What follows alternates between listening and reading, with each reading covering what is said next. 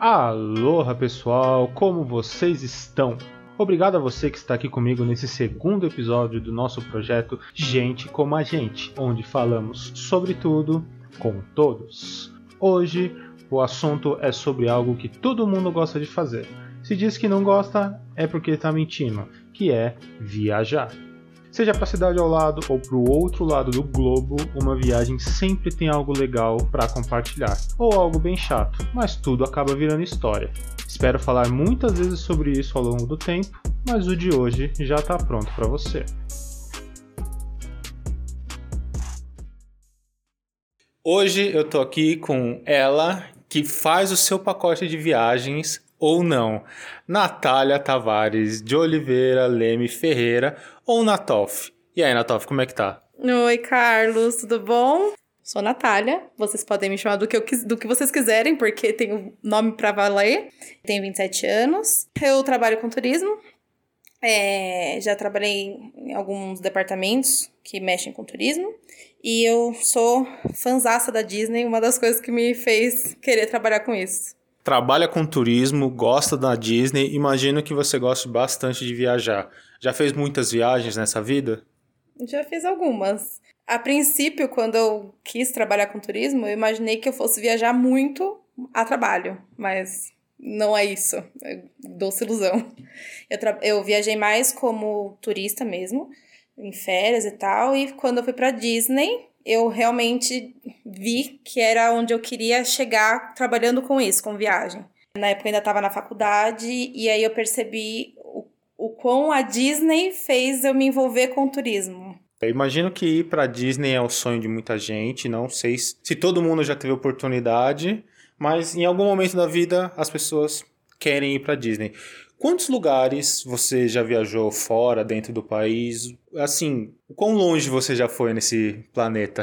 acho que a viagem mais longa que eu já fui foi pro, assim, mais longe, né? Foi pro Marrocos. É, acho que eu já conheço 13 países. E eu já fui para quase todos os continentes, falta só a Ásia. Você trabalha com isso atualmente, né? O que, que você faz né, nessa criação da diversão quando a gente quer tirar umas férias? A gente sabe que a gente tem que falar com você. Mas o que, que você faz lá dentro do seu trabalho? Quando eu, eu quis trabalhar com turismo, o meu principal objetivo era fazer parte da realização de um sonho, que é o que envolve a Disney. Mas, enfim, eu comecei a trabalhar com hotelaria e eu tive a oportunidade de entrar numa das maiores operadoras de turismo do mundo. E eu comecei lá trabalhando com cotação mesmo. Eu trabalho por trás. Eu criava os, os pacotes, fazia as cotações, falava com os fornecedores e deixava disponível para as lojas venderem, né? É, hoje eu trabalho num, num outro departamento. Eu cuido da parte de, é, de ofertas, de, das promoções para sua férias, para suas férias e é bem legal porque são vários mundos dentro de uma operadora de turismo. E acho que eu gosto muito dessa parte de me envolver com as pessoas, tanto por trás quanto saber que mais para frente eu fui parte de, de um sonho, de uma, de uma conquista de alguém. Realmente, estar por trás disso tudo te dá uma visão um pouco diferente, né? Depois que você começou a trabalhar com isso, mudou o jeito como você via nas suas próprias viagens ou você sempre teve um jeito de aproveitar tudo? Você faz roteiros, esse tipo de coisa? Eu sou duas pessoas diferentes. eu sou a turista que briga com as coisas que não dá certo, que não entende que as coisas desandam no meio da viagem.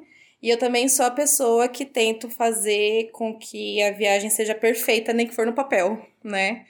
É, são duas pessoas diferentes. Acho que não tem jeito, é, é o momento ali que você tá montando uma oferta, criando um pacote, desenvolvendo um roteiro ou quando você simplesmente vai numa loja e compra aquilo já pronto e, e, aproveita de uma outra forma. São coisas diferentes. Eu não tenho o hábito de fazer um roteiro, assim, criar um roteiro na minha cabeça, porque acho que de trabalhar com, com a criação de algum roteiro, de alguma de algum circuito que você vai, que você viaja, eu acho que, não sei, fica artificial. Eu tento já comprar e viver aquele momento. Eu finjo que não sei o que, que tá por trás daquilo. Uh, me fala de uma viagem que foi muito marcante para você.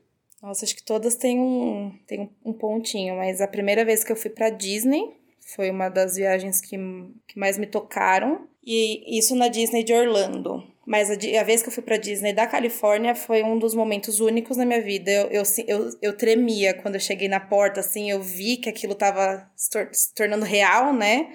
Eu tremia. E uma, uma viagem que eu jamais imaginei que, que fosse me surpreender foi essa última vez que eu fui pra Europa, que eu conheci Praga, República Tcheca. Acho que fez sempre parte de mim, eu não sabia. É um lugar que eu não visitei ainda, não que eu tenha ido para muitos lugares, né? Mas o que, que você gosta de ver ou de aproveitar numa viagem? Eu não tenho muito disso, não, mas dessas experiências que eu tive de encontrar pessoas nos lugares, tem muita gente que tem isso. Teve um, um mexicano numa viagem que eu fiz, que ele chegava num lugar assim e falava assim: Eu quero comer o que você tem de mais exótico aqui. Aí eu lembro que foi um jantar que eu fui no Marrocos e a gente tava comendo carne de cordeiro, que eu, eu não tenho hábito de comer isso sempre, mas lá é, é da cultura deles. E o moço do restaurante falou: Olha, a gente não tem uma carne exótica. E aí ele ficou super desapontado porque ele tá acostumado, sei lá, a comer carne de leão, que ele falou para mim, inclusive. é, mas tem gente que tem disso assim. Eu não. Eu, eu acho que quando eu vou e eu sinto o lugar, eu gosto de Claro, né? A gente quer conhecer os pontos turísticos principais e tal, mas eu gosto de perceber a vida das pessoas que estão ali naquele momento. Não só quem mora lá, mas o turista. Porque eu acho que da mesma forma que eu fui pra Disney e sempre foi um sonho, tem gente que vai para um outro lugar e que aquilo é o sonho daquela pessoa e ela tá se descobrindo ali. E eu gosto de ver isso. É, eu lembro de viagens que eu fiz, principalmente para fora, né, que você fica observando o, a rotina dos nativos, mas não é algo assim que me chama tanta atenção, porque ah, você tá falando, caramba, olha aquele aquele americano andando de um jeito americano, tomando indo café. tomando um café americano, indo pro trabalho americano dele. E quando você muda a câmera pra cabeça dele, ele só tá falando, ó, oh, que merda, mais um dia, né? E a gente fica todo impressionado. Teve alguma viagem assim que deu alguma coisa muito errado? Você falou que não gosta de fazer tantos planos, mas teve alguma coisa que deu tão errado que você falou: Meu Deus, isso aqui se eu planejasse não seria tão ruim? teve. Sempre tem, né? Essa última viagem que eu fui, que eu fui pra Europa, a gente fez um circuito e ele começou dando errado, a gente se perdeu do, do grupo. É, a gente tava conhecendo Portland e o grupo deixou a gente, a guia não fez um bom trabalho, né? E deixou a gente lá numa cidade que era bem longe de Berlim, que é onde a gente estava hospedado. As pessoas lá muito pouco falavam inglês e eu não sei falar nem bom dia em alemão. E foi um pouco difícil, a gente demorou umas 5 horas para conseguir voltar. É, táxi lá também era uma coisa muito difícil, eu tive que voltar realmente de transporte público, né? Metrô e o tram que eles têm lá. E aí eu comecei me perdendo, aí depois a gente foi para outras cidades que acabei brigando com, com garçom em em inglês também, mas o cara não falava quase inglês. E no final dessa viagem, quando a gente chegou no último país, que foi Portugal, a gente perdeu uma puta de uma quantia em dinheiro. A gente perdeu uns 4 mil euros. E ficou quase sem nada para passar 4, 5 dias lá. Mas no fim deu tudo certo. É, às vezes as coisas realmente não saem como planejado. Eu lembro que quando eu fui fazer o meu intercâmbio para Inglaterra, os primeiros dois dias eu só falava batata, basicamente. e eu tava lá com a Bia, Bia minha namorada, e ela, e ela tipo ficou sobrecarregada, porque eu tipo, as pessoas perguntavam alguma coisa, eu olhava para ela com aquela, com aquela, com aquela cara de dó. Quem não tá entendendo. Sim. E ela, tipo, ah, eu também sou nova aqui. Tipo, eu tava tratando ela como se ela fosse guia turístico, como se ela já tivesse visitado aquele lugar. Só que depois do primeiro, segundo dia assim que a gente começou a ir em mercado, quando você vai no mercado, você saca uma grana no banco, você fala, tá bom, eu consigo sobreviver aqui, sabe? Com o básico, não só com a batata. É, exato. aí, aí eu comecei a liberar um pouquinho, não sou uma pessoa que fala o inglês perfeitamente, nem bom, eu diria, mas a gente se vira, né? E eu lembro que quando começou a minha aula, é, foi apresentado um veterano que ia me apresentar toda a escola. E eu não tinha entendido isso até tipo duas horas que eu tava com ele. ele me perguntava as coisas e eu, yes, no, ah, I'm from Brazil. E tipo, e eu não, e eu não tipo, devolvia a pergunta. Então tava parecendo que eu tava sendo escoltado por, pelo segurança da escola. Só depois que eu fui me tocar, só que eu acho que aí eu já tinha perdido aquele amigo, né? Por mais que visitar lugares novos seja muito legal, quando você tem essa, essa, essa preocupação, você acaba perdendo algumas coisinhas, você acaba se enrolando em detalhes. É lógico que uma viagem de estudo é diferente de uma de turismo, de para você viajar. É, eu sempre fui a passeio mesmo, nunca fui para estudar, mas uh, eu, nessas viagens que eu fiz eu aprendi duas coisas. Nessa sua experiência que você teve com o seu colega que foi te apresentar a escola, um dia ele já foi o primeiro. Dia ele já foi o, o novato. Então, com certeza, ele entendeu o seu lado. A gente fica nessa apreensão porque a gente acha que, nossa, eles vão super me julgar, eles vão super julgar o meu inglês, o meu espanhol, seja lá o lugar que você está indo estudar, no caso. Ou mesmo se virando ali como turista no dia a dia. Mas eles estão cagando literalmente para isso, sabe? Ele vai falar, poxa, o menino tá perdido porque ele tá com vergonha, ele tá iniciando hoje, ou ele tá, sei lá, não tá conseguindo se concentrar no que a gente tá fazendo. Ou então, na hora de você pedir um lanche, você não sabe o que você vai pedir porque você não tá. Metade do que você tá lendo ali não é parte do seu dia a dia. E eles têm um pouco de paciência, assim, é difícil não terem. E quando eu vou no sentido de passear, isso também passa pela minha cabeça principalmente em lugares que eu não falo a língua, como foi dessa vez que eu fui para Alemanha, que só tinha alemães, né? E que depois eu fui para Áustria que também falava alemão e era muito ruim, era muito difícil você estar tá no metrô ali com um cara que tá falando uma língua que você não conhece e que você pensa que ele tá te xingando, que ele tá falando da sua vida, do seu cabelo, da sua roupa e ele tá cagando pra você, entendeu? É verdade que eles falam gritando ou é tipo coisa de desenho isso? É coisa de desenho. É. é, lá eu não achei que falasse. Inclusive, eu acho que isso é uma outra parte legal de quando a gente vai conhecer outro lugar, a cultura daquele daquele destino. Eu acho que você desmistifica algumas coisas e vê que algumas são reais. Por exemplo, nossa, fui para Alemanha, eles são muito frios. Você olha para ele, para algum deles, você fala assim, nossa, realmente eles parecem ser intocáveis, pessoas brutas e tudo mais, mas eu precisei deles por cinco horas para conseguir me achar. E todos foram muito gentis, tentaram me ajudar da melhor forma, se esforçaram para falar o inglês, porque não são todos os lugares que eles falam, então assim, você acaba tendo uma ideia e que às vezes é outra, e outras você fala, nossa, é isso mesmo, vim aqui comer, é, tomar cerveja daqui, que é muito boa, é real. é bem legal ver essas, essas nuances diferentes que a gente cria na nossa cabeça. É, a gente vive muito com uma ilusão de que só o brasileiro é caloroso, só o brasileiro quer ajudar em tudo. Outros lugares que você vai, sempre tem alguém que vai te ouvir, vai te, te auxiliar a chegar no Starbucks mais próximo. Se você viaja para fora e não vai no Starbucks. Você, você... não viajou. é, exatamente.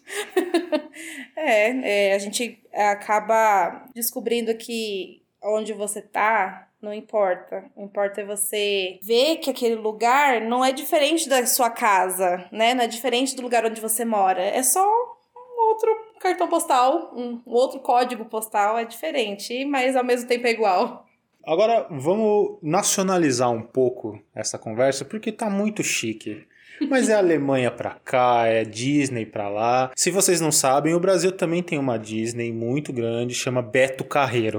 Maravilhoso. Maravilhoso. Lugares aqui no Brasil. Você já foi em vários estados, você já viu coisas muito loucas baseadas da sua vida paulistana.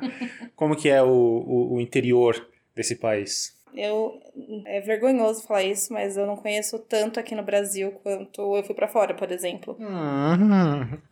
Não, mas é, é triste falar isso, porque, como você disse, aqui dentro tem coisas muito legais e, e, e diferentes que não faz, fazem parte da vida, né, de quem mora em São Paulo, principalmente, essa selva de pedras, mas é, gostaria de conhecer e com certeza irei, mas acho que o lugar, meu lugar preferido no Brasil é Brasília.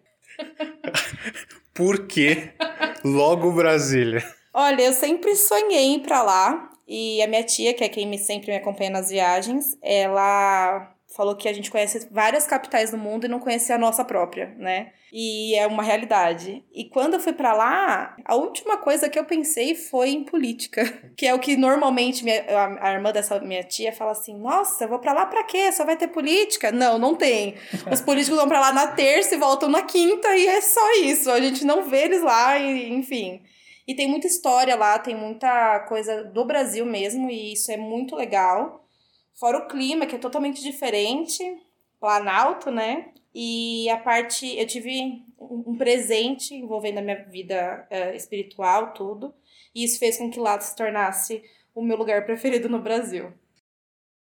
Se eu quero fazer um bom pacote de viagens, quais passos eu devo seguir para, pelo menos que as coisas não deem tão errado? Eu acho que assim, não é da cultura do brasileiro chegar numa agência ou então entrar em algum site que, que venda os pacotes sabendo o que quer.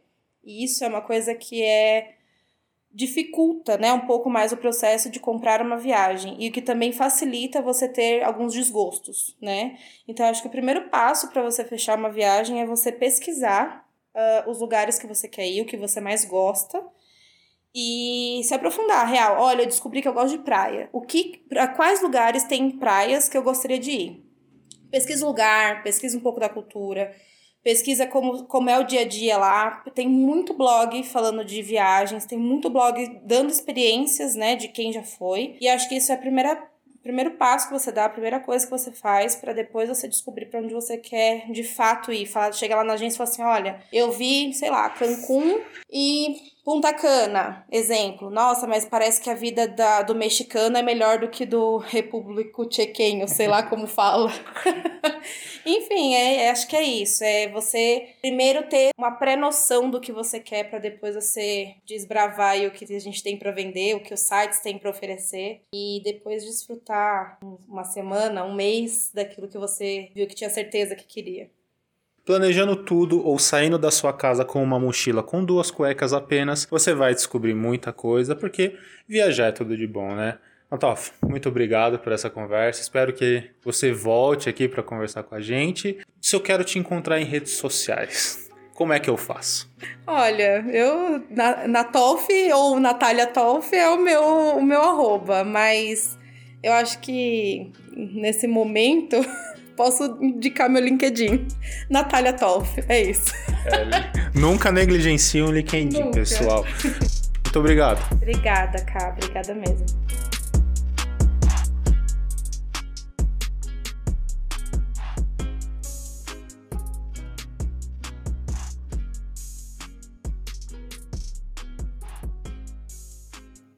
Ai, que calor absurdo.